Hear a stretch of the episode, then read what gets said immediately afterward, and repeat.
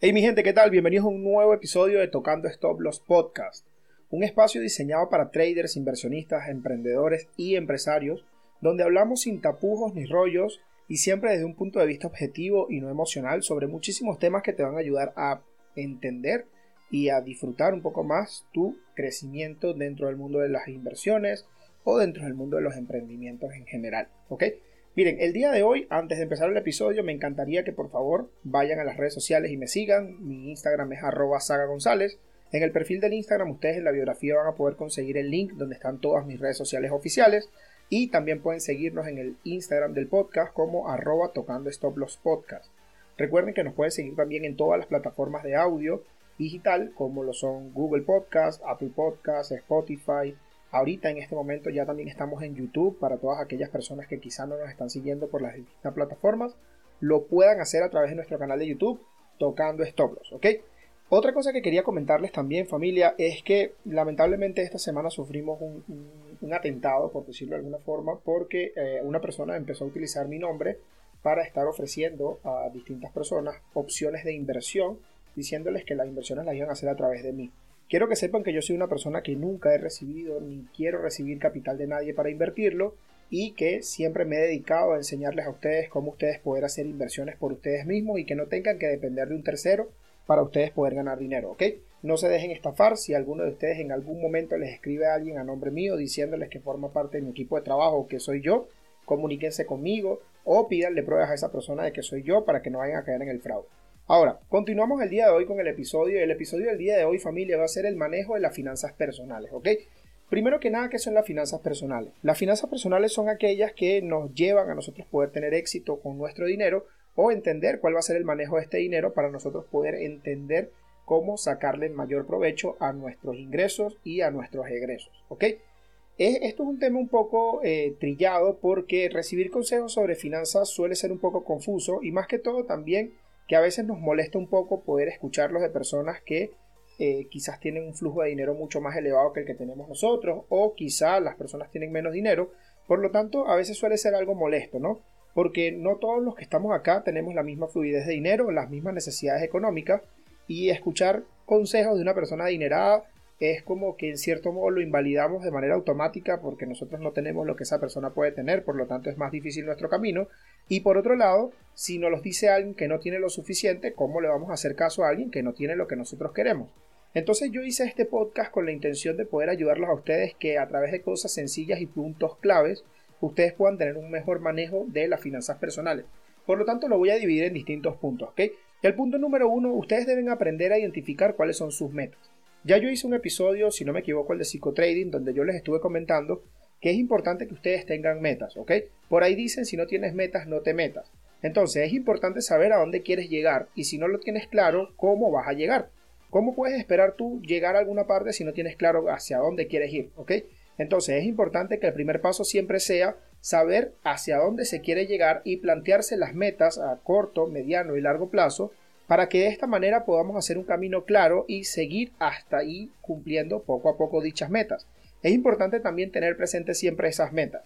Yo siempre le digo a mi equipo de trabajo y a las personas que forman parte de mis grupos privados que es bien, bien importante que ellos identifiquen a dónde quieren llegar y que estas metas sean metas que sean primero reales y aparte que sean metas que los coloquen en forma incómoda. ¿Por qué? Porque si nosotros nos planteamos hacer algo y ese algo no nos incomoda, probablemente vamos a estar en una zona de confort. Entonces es bien recomendable que no solamente tengan las metas allí, sino que ustedes las coloquen en lugares que puedan visualizarlas y que les incomode tenerlas allí para que ustedes frecuentemente se mantengan en esa sintonía y entiendan si realmente vale o no vale la pena estar trabajando en pro de ello. Aparte de esto, también este camino de las metas te ayuda a tu poder entender hacia dónde vas si en verdad estás avanzando, si tu proceso no ha sido tan rápido, si estás retrocediendo, qué debes hacer o cómo debes continuar, ¿ok? El punto número dos es que ustedes deben identificar cuánto ganan y de dónde viene tu dinero. ¿Por qué? Al identificar de dónde vienen tus ingresos, tú vas a poder tener mucho más claro cuál es tu panorama, ¿ok? Entre esto es bastante importante eh, aprender cuál es el valor de tu tiempo y es una de las cosas que eh, muy pocas personas realmente le toman importancia. ¿Qué significa esto? Yo estoy seguro que muchos de ustedes nunca se han preguntado cuánto vale un minuto de mi tiempo o cuánto vale una hora de mi trabajo.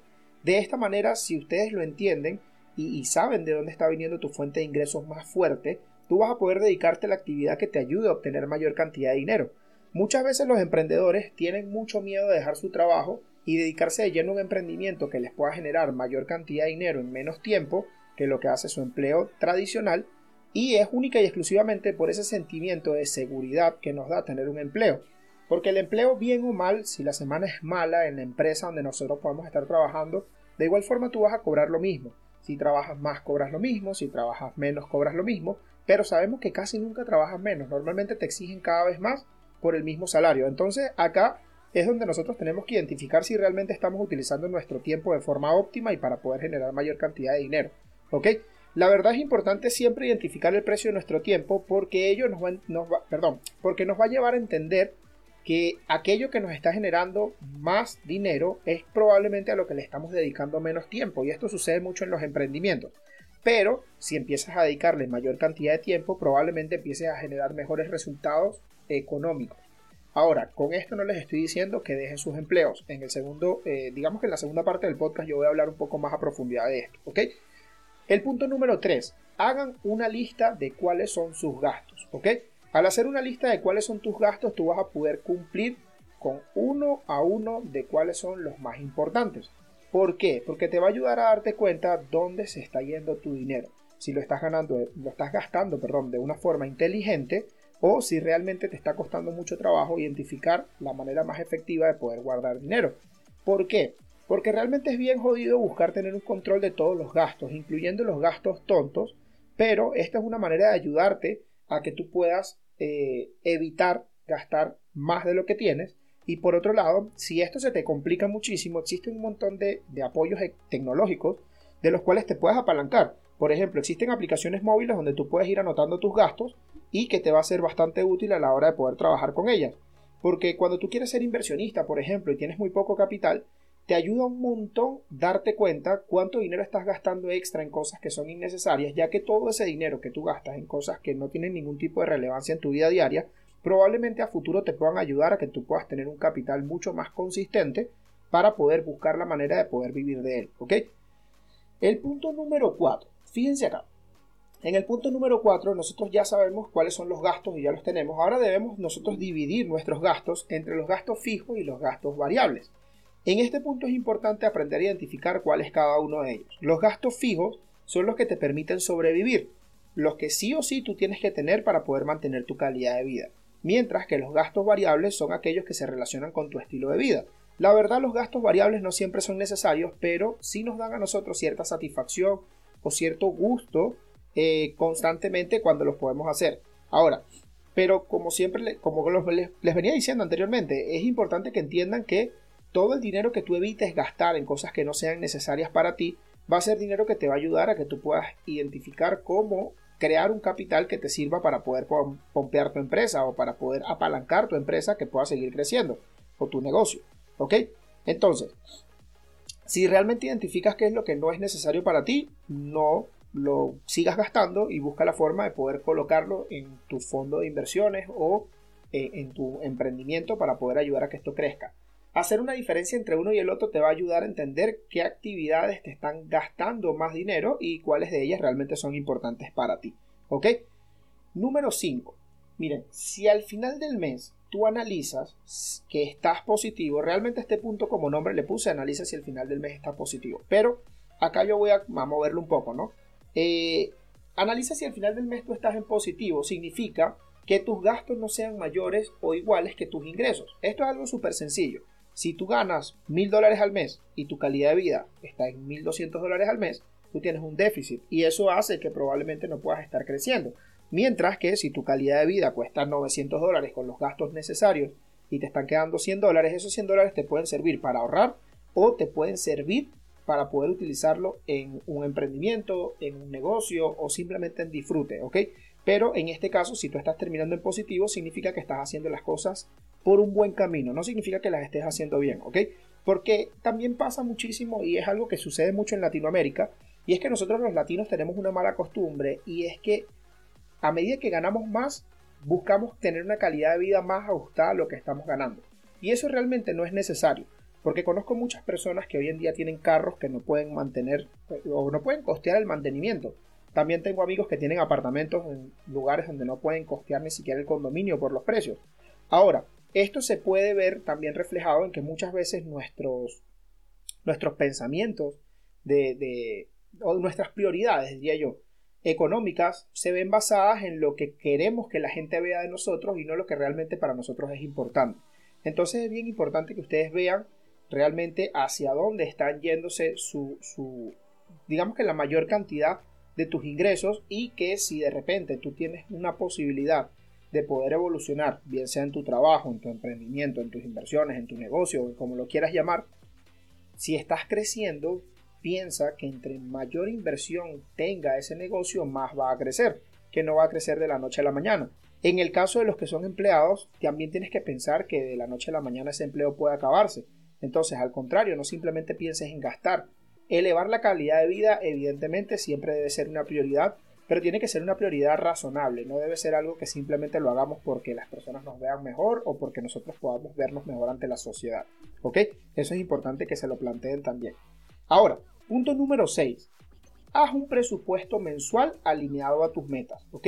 Un presupuesto va a ser una herramienta súper útil para ustedes poder identificar cómo gastar el dinero y poder saber con precisión cuánto cuesta o con cuánto cuentas tú para tu día a día y para las actividades que realices. Si esto lo alineas con tus metas, podrás permitirte tener un camino mucho más claro para conseguir tus metas. Es importante que eh, entendamos que las metas no solamente están ahí para nosotros plasmarlas e identificarlas y ver cómo vamos a lograrlas, sino que si nosotros nos creamos un camino y a estas metas les añadimos cierta sazón, ciertas cositas que nos puedan ayudar a entenderlas mejor y a poder aclarar cuál es nuestro camino, nosotros vamos a tener mucho más sencillo la posibilidad de poder eh, llegar a ella. ¿Ok? Y entre ellas el presupuesto es algo que es bastante, bastante importante. Por ejemplo, para los emprendedores otra de las cosas que es súper importante es tener una agenda. Muchas personas no lo hacen. Yo era una persona que antes decía, coño, escribir una alerta en mi teléfono para tomarme una pastilla, eso es una estupidez. Pero a medida que va pasando el tiempo y que tú vas ocupando tu tiempo en cosas que te están generando dinero, las cosas más pequeñas se te van olvidando. ¿Ok? Entonces es importante que ustedes aprendan a agendar también al mismo tiempo que aprendan a hacer presupuestos, porque de esa forma ustedes están entendiendo cómo se está manejando tus finanzas y de qué manera puedes optimizar dichas finanzas para poder seguir creciendo. Ahora, el punto número 7. Establece límites y aprende a decir no me alcanza. ¿Ok? Esto es algo que cuando yo empecé en el mundo del trading, eh, yo una de las cosas que más vivía es que a mí no me alcanzaba el dinero que ganaba para poder vivir. Pero aprendí de que simple y sencillamente entre mayor cantidad de capital yo colocaba en mi cuenta, mayor crecimiento iba a tener mensual económico dentro de mi rentabilidad. Entonces yo aprendí a decir no me alcanza a cosas que no necesitaba. Pónganse a pensar esto, si tú tienes alguna actividad o algún gasto que salga de tu presupuesto, tú puedes evitarlo completamente. Y es importante tú mismo decirte a ti, no me alcanza, mejor no lo hago. ¿Por qué? Porque de esa manera tú estás respetando tu presupuesto y sigues en el camino a cumplir tus metas. Como yo les dije anteriormente, eh, en uno de los puntos que dije, una de las cosas que a mí me ayudó muchísimo fue identificar cuáles son los gastos hormiga. Y ahorita más adelante vamos a hablar de eso. ¿Por qué? Porque dichos gastos te ayudan a que tú entiendas dónde se te está yendo el dinero y de qué manera tú puedes buscar la forma de optimizar esas pérdidas para que eso no se convierta en pérdidas y se termine convirtiendo en un fondo, bien sea de ahorro, de capital o de inversión. ¿Ok? Ahora, siempre tienes que tener un fondo de emergencias y prever los riesgos. Miren, las emergencias suceden siempre en cualquier momento y simplemente te van a volver mierda cualquier, cualquier plan que tú tengas bien sea por dinero, bien sea para cuidarlo, bien sea para inversiones y bien sea para cualquier otra cosa. Entonces, todos los planes que tú puedas tener, probablemente al tener una emergencia te va a descuadrar completamente lo que tú tenías planificado. Entonces, una recomendación es que ustedes tomen precaución y se preparen para ellas. Realmente es difícil saber qué es lo que va a pasar, ¿ok? Nadie tiene una bola de, cristal que te dice qué va a pasar en el futuro. Pero, en cierto modo, si tú tienes un fondo para las emergencias, tú puedes organizarte de cierta manera para que esto no te desestabilice. Eh, realmente en este punto no necesariamente tú debes tener el dinero en efectivo para poder tener un respaldo, pero sí puedes resolverlo adquiriendo algunos servicios, por ejemplo el seguro médico. Yo soy una persona que hoy en día tengo seguro de vida, tengo seguro eh, en caso de muerte, tengo seguro médico y para muchas personas siendo tan joven quizá no es una prioridad pensar en que si tú te mueres cómo van a ser tu sepelio. Pero pónganse a pensar, el día que tú falleces, tu familia queda con la carga no solo emocional sino económica de poder cumplir con un sepelio justo para ti. Pero quizás pagando un módico precio mensualmente tú pudieras estar cubriendo ese gasto y de cierto modo esa es una forma de tú tener un fondo de emergencia porque estás minimizando la posibilidad de gastos y estás contando con una póliza que por un costo bajo, quizá mensual o anual, te va a cubrir cualquier emergencia, ¿ok? Esto es un punto que muchas personas no toman en cuenta, pero que en el mundo de tus finanzas personales siempre, siempre tienes que tomarlo en cuenta porque te puede ayudar un montón. Yo tengo un amigo que hace poco tuvo un accidente de tránsito y realmente se lo ha visto muy mal y a él lo salvó el hecho de que tenía una póliza de seguro, porque si él no hubiese estado asegurado, probablemente estuviese en bancarrota. Y esto para muchas personas, ¿ok? No tiene mucho sentido el que estés gastando mensualmente en un seguro si tú nunca te enfermas. Pero las emergencias llegan en cualquier momento. Entonces una recomendación que les puedo dar, tomen en consideración siempre tener un fondo para las emergencias para que así de esa forma puedan prever los riesgos y evitar que sus finanzas se destruyan única y exclusivamente por no tener eso eh, como, como algo presente, ¿ok? Número 9. Identifica tus deudas y priorízalas. Miren, es importantísimo que aprendas a identificar en qué consiste cada una de tus deudas y de qué forma tú puedes prepararte para cumplir con ellas. Una buena forma de priorizarlas es por la fecha en la que se debe cumplir con cada una de ellas. Otra de las formas en las que tú puedes priorizar tus deudas es si tienes deudas que no has pagado, siempre debes priorizarlas de manera en cuáles pueden traerte las peores consecuencias por no cubrirlas y así ir cubriéndolas poco a poco para que de esa manera puedas evitar al máximo inconvenientes quizá legales. ¿Ok? Ahora, si no tienes deudas graves, otra manera de hacerlo es simplemente priorizar las que puedas pagar con mayor facilidad. Si hay deudas que son pequeñas, bueno, sal de ellas primero. Ve poco a poco. Analiza tus deudas y analiza cuáles de estas deudas también pueden trabajar a tu favor. Por ejemplo, hay muchas personas que piden créditos para poder empezar negocios, pero muchas veces el plan de negocio no está adaptado a que tú puedas cubrir ni siquiera esa deuda. Ahora, si tú tienes un plan de negocio o tú tienes un plan a través del cual vas a pedir esta, este, vas a adquirir esta deuda y que te va a ayudar a poder capitalizar esa deuda, eh, eh, simplemente piensa si realmente eso va a ser una inversión redituable. Si lo va a hacer, piensa que sí vale la pena. Pero si la verdad simplemente lo estás haciendo con la intención de tratar de capitalizarte más rápido, de acelerar tu proceso, puede que esa no sea la mejor solución, ¿ok? Y por último, también en el tema de las deudas, una cosa que quiero yo recalcarles a cada familia es que nunca deben endeudarse para cubrir otras deudas. Eso es absurdo. ¿Ok? Sé que es una de las formas más sencillas. Si yo le debo una tarjeta de crédito a un banco y otro banco me ofrece un crédito, le acepto el crédito a este banco, le pago al otro banco y quedo con la deuda anterior. Pero lamentablemente eso no te va a ayudar a que tus finanzas puedan subsanarse. Eso lo único que va a ayudar es que te mantengas en un, un bucle eterno de pago de deudas. ¿Ok? Entonces, no es para nada buena idea adquirir nuevas deudas para pagar las viejas. Sí es cierto que existen algunos métodos como la consolidación de deudas o el refinanciamiento, pero lo cierto es que estas siempre deben ser las últimas opciones. Siempre analiza las implicaciones antes de tomar las decisiones. ¿ok?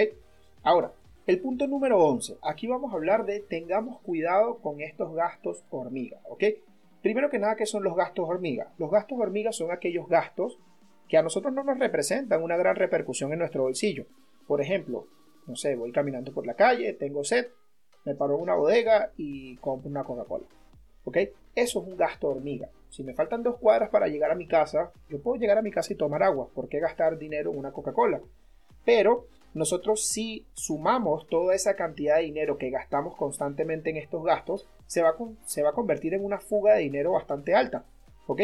y realmente es complicado erradicarlo, pero no significa que sea imposible. A mí me ayudó un montón a aprender cómo guardar ese dinero que no necesitaba gastar en cosas que no necesitaba, valga la redundancia, en un tiempo determinado para poder aumentar mi capital. Esa suma de dinero, si ustedes lo calculan como un gasto semanal, diario, mensual, se van a dar cuenta de que es una suma bastante grande al final del año. Yo hace poco hice un ejercicio con mi equipo de trabajo y en promedio casi todos dijeron que se gastaban unos 6 dólares semanales en cosas que no necesitan, como por ejemplo chuchería, galletas, no sé, jugos, refrescos, cosas en la calle que quizá no necesitaban en ese momento porque podían haber esperado a llegar a sus casas o simplemente lo hicieron por cumplir un capricho. Y si sacamos la cuenta, al final del año esos 6 dólares semanales se convierten en más de 300 dólares. Entonces ahí sí nosotros vamos a ver una repercusión medianamente fuerte que nos va a, nos va a mover nuestra condición económica si lo estamos viendo a larga escala.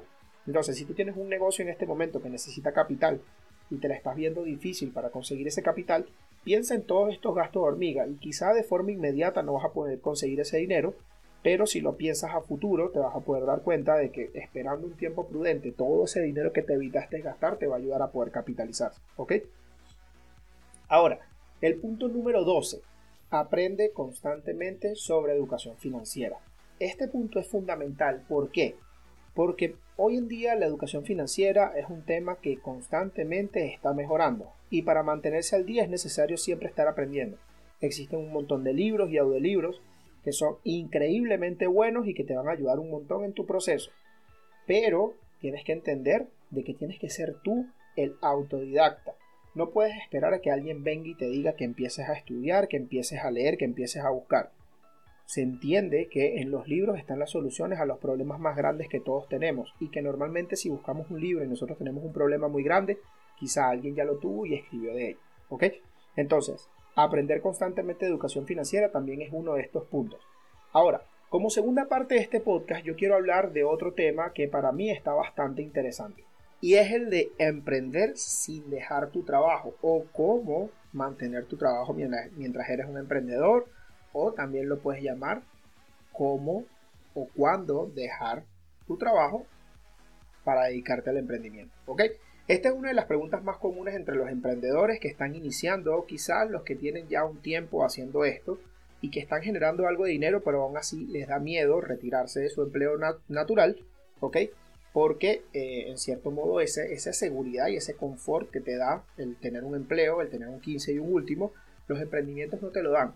Entonces es importante recalcar que emprender es un salto al vacío y que por desgracia hoy en día la cultura emprendedora día a día no es más que simplemente una, ramificación comercial que está aquí para llenarnos de libros, seminarios, servicios y cosas que probablemente no sirven para absolutamente nada en la gran mayoría de las ocasiones y que hace que el riesgo de ser emprendedor sea aún mayor.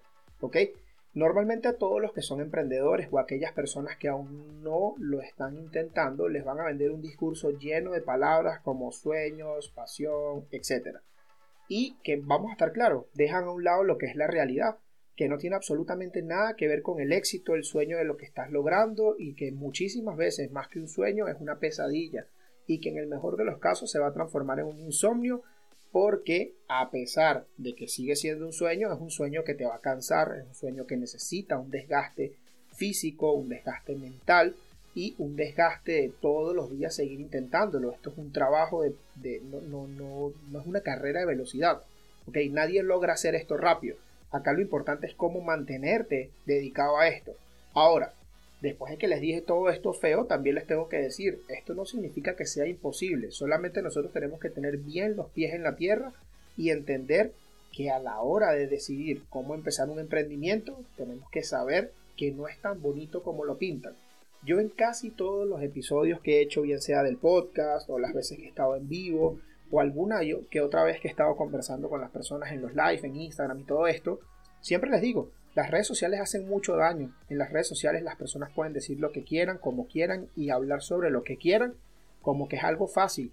Ahora, una cosa es lo que dices y otra cosa es lo que puedes hacer. Y en este punto normalmente las personas se les hace mucho más difícil cumplir sueños y cumplir metas porque las expectativas de que son fáciles son muy altas. Y cuando se topan con la realidad de que tienen que trabajar duro, quizás mucho más duro que cualquier empleo, entonces se dan cuenta de que es preferible seguir el camino fácil, ¿ok? Pero bueno, esto realmente no se trata de eso, se trata de que si es necesario dejar el trabajo para emprender y la respuesta natural va a ser no, ¿ok? Nunca jamás es necesario hacerlo, aunque sí puede depender de algunas situaciones. Ahora, como mi respuesta realmente es muy abierta, yo me he planteado traer algunos tips que quizá puedan ayudarlos a ver un panorama mucho más claro de cuándo hacerlo y cuándo no. Les puedo decir que más del 85% de los casos la respuesta es no. Jamás debes dejar tu trabajo para empezar o porque ya estás emprendiendo si aún el emprendimiento no te está dando lo suficiente para vivir. ¿Cuándo el emprendimiento me está dando lo suficiente para vivir?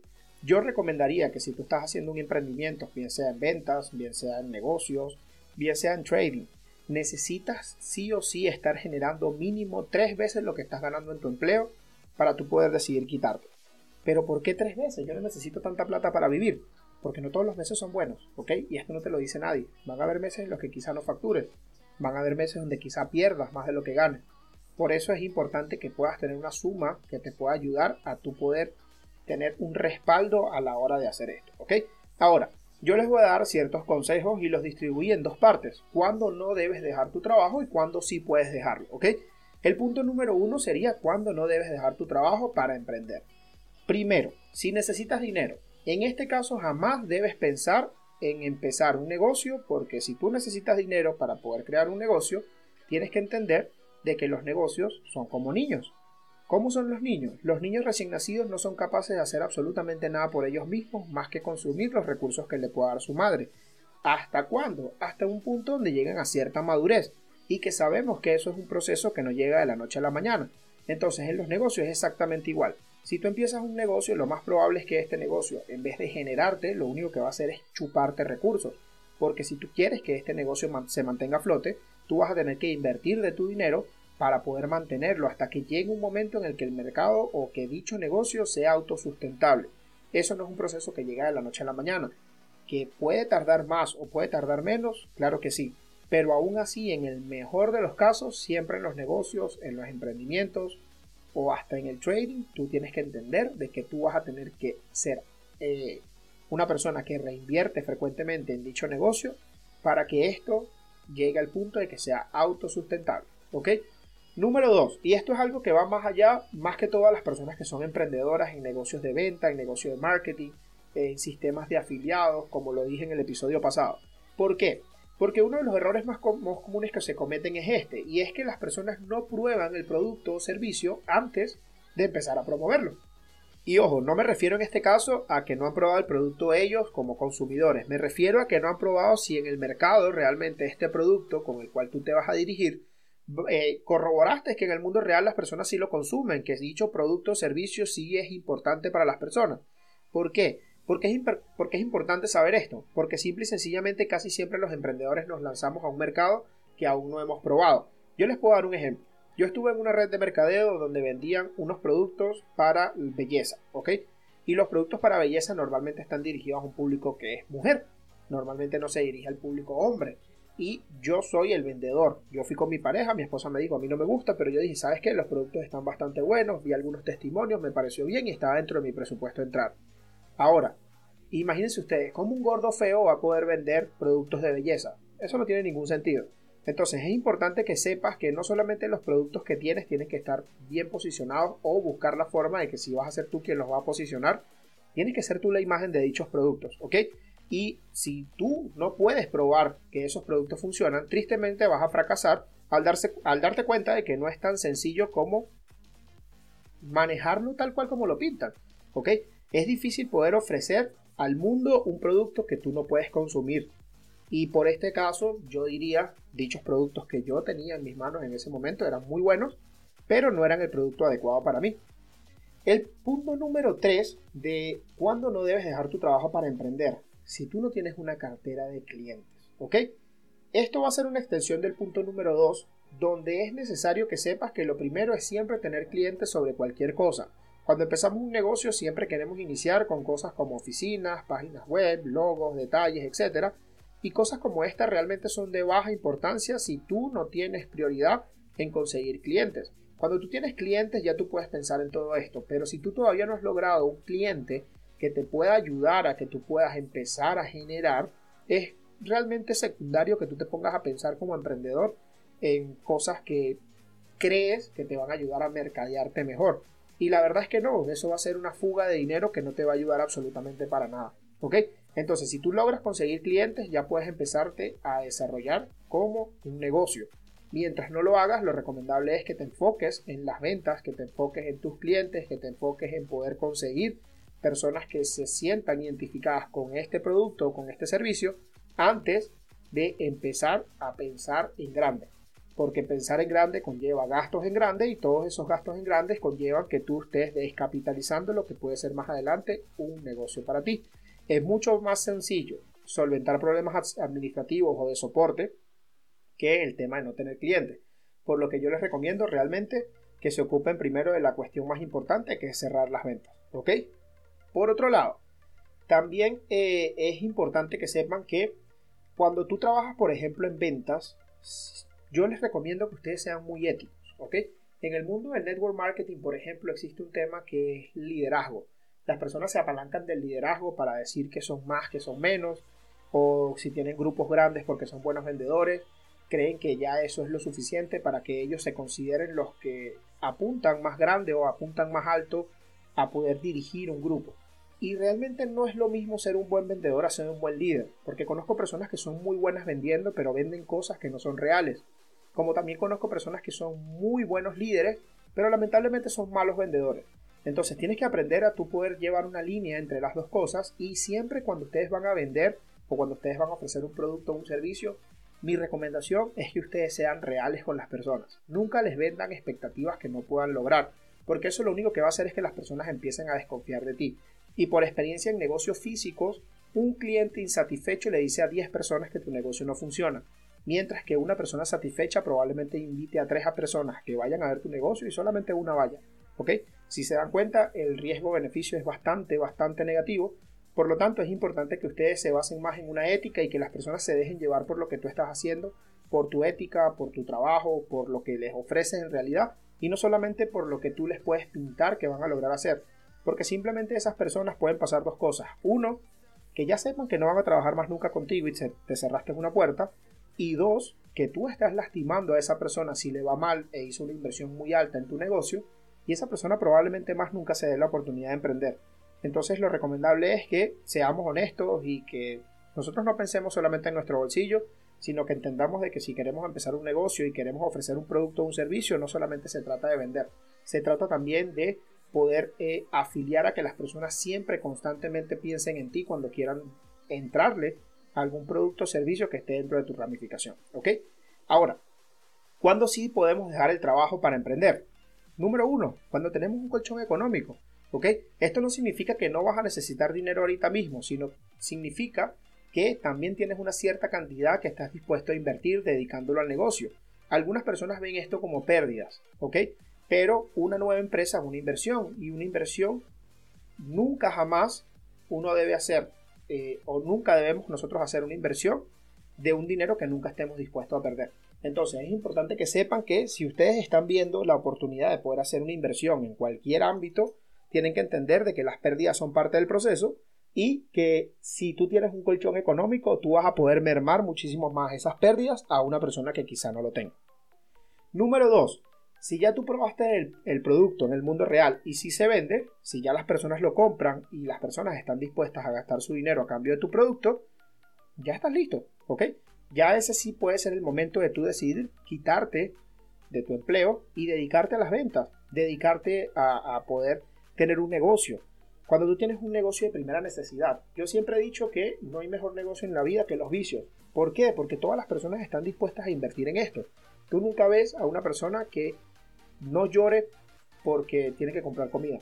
Pero el día que la persona tiene que comprarse una cerveza, probablemente no se queje. ¿Ok? Entonces, esto es algo que eh, muchas veces no lo tomamos en cuenta a la hora de nosotros emprender, pero es una realidad. Los negocios siempre van enfocados hacia áreas donde las personas tengan consumo masivo. Y los consumos que más se venden son los productos de primera necesidad y los vicios. Número 3. La demanda es suficiente para compensar la pérdida de trabajo. ¿Qué significa esto? Es importante saber que no solo debes buscar personas que nos compren, sino también las personas tienen que comprar lo suficiente como para nosotros poder mantenernos vivos como negocio y seguir en pie. ¿Qué significa esto? Ok, muy chévere, yo dejé mi trabajo y me voy a dedicar 100% a mi negocio, pero mi negocio apenas está dando lo suficiente para poder sobre, sobre es decir, el negocio es autosustentable, pero hasta ahí. Entonces, si tú no tienes cómo cubrir tus gastos mensuales y cómo poder cubrir tu necesidad básica, imagínate tú, te vas a gastar el dinero de la capitalización del negocio. Eso no tiene sentido. Ahora, si tu negocio sí está siendo exitoso, si tu negocio sí está produciendo lo suficiente, si tu negocio se mantiene solo y aún así te está dando rentabilidad, ahí sí puedes dedicarle más tiempo. porque también suele suceder que las personas que son emprendedoras dedican mucho menos tiempo a los emprendimientos que a los trabajos. Y cuando tú equilibras esa balanza y te dedicas mucho más al emprendimiento o dedicas el tiempo que dedicabas al trabajo al emprendimiento, te vas a dar cuenta de que probablemente sean mucho más las ganancias, ¿ok? Por último, cuando las personas tienen un plan de contingencia, ¿qué significa esto? Esto significa que debes tener un plan de qué hacer si las cosas salen mal. Para esto siempre debes hacerte una pregunta. ¿Qué voy a hacer si el negocio fracasa? Este es un punto que es bastante difícil de lidiar con él y que bueno, la verdad, si a ustedes les gustaría que yo les traiga un podcast única y exclusivamente dirigido a cómo crear un plan de contingencia para cumplir con todas las expectativas necesarias para que un negocio se mantenga, me lo van a dejar en los comentarios. Voy a dejar el episodio hasta acá. No quiero irme sin antes recordarles, familia, que me pueden seguir por Instagram como arroba González. En mi perfil de Instagram, en la biografía está todas mis redes sociales para que ustedes me puedan buscar. Y también recuerden que estamos ya en todas las plataformas de audio digital, como lo son YouTube, como lo es Spotify, como es Google Podcast, Apple Podcast, Anchor, etcétera. Ok, estamos ya en todas las plataformas, simplemente tienen que buscarnos como tocando stop En Instagram también nos consiguen como arroba tocando stop Muchísimas gracias, espero que este episodio les guste. Como siempre les digo, déjenme en los comentarios cualquier cosa que ustedes crean o consideren que sería un buen punto para poder compartir con ustedes como comunidad. Muchísimas gracias a todas las personas que nos apoyan, que se mantienen siguiéndonos. No se olviden siempre en las plataformas en las que estemos seguirnos y dejarnos un like, que de esa forma nos impulsan a seguir creciendo. Los quiero mucho y nos vemos en el próximo episodio. Chao.